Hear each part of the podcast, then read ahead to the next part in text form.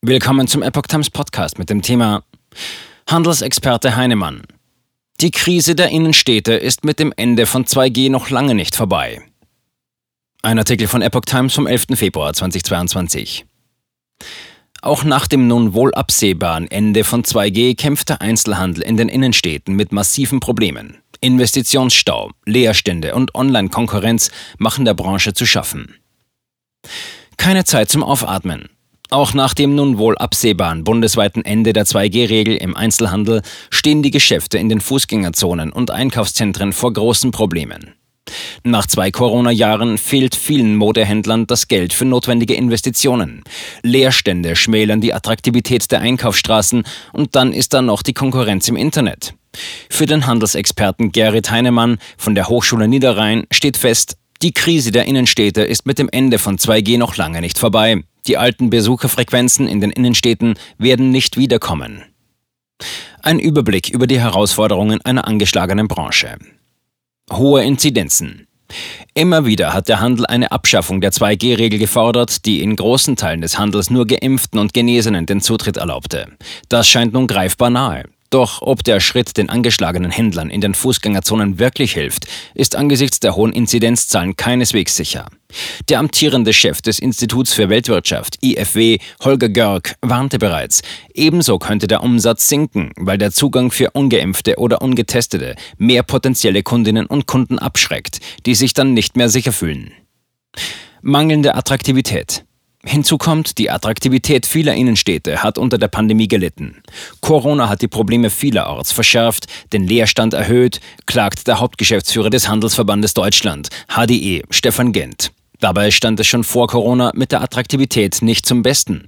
Eine groß angelegte Umfrage des Kölner Instituts für Handelsforschung IFH zeigte bereits kurz vor dem Ausbruch der Pandemie, dass viele junge Leute die Fußgängerzonen als Einkaufsort nicht mehr sonderlich attraktiv finden und immer seltener zum Shoppen dorthin gehen.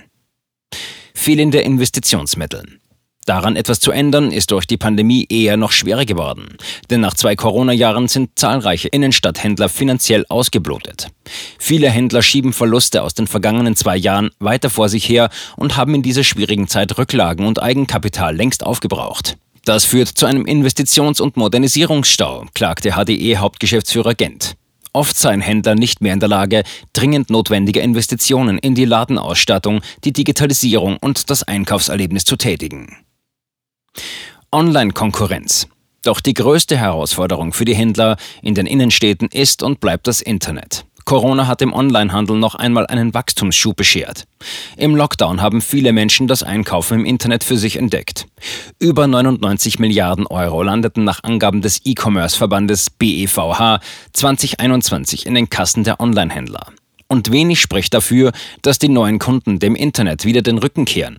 Der Anteil zufriedener und sehr zufriedener Kunden lag laut BEVH 2021 bei 96,3 Prozent.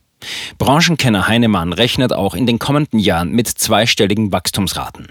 Er prognostiziert, der Innenstadthandel wird in den nächsten Jahren weiter Marktanteile an den Onlinehandel verlieren. Herstellershops. Dabei sind es nicht nur Amazon, Zalando und andere klassische Onliner, die dem Innenstadthandel Konkurrenz machen. Immer häufiger verkaufen auch Hersteller wie Adidas oder Esprit ihre Ware im eigenen Onlineshop direkt an die Kunden.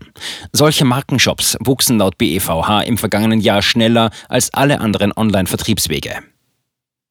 Kosten eigener Onlineshops.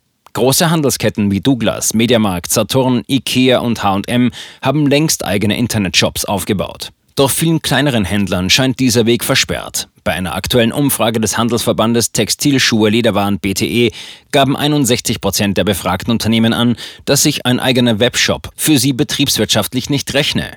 Gut die Hälfte bezeichnete auch den Verkauf über Marktplätze wie Amazon oder eBay als finanziell unattraktiv.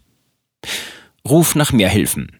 Der HDE fordert angesichts der schwierigen Lage rasch weitere Staatshilfen für die Branche. Notwendig seien bessere Abschreibungsmöglichkeiten sowie Förderprogramme, etwa ein Digitalisierungsfonds. Es muss sichergestellt werden, dass nicht viele tausend mittelständische Händler als Folge der Pandemie unverschuldet den Anschluss und die Zukunftsfähigkeit verlieren, sagte Gent.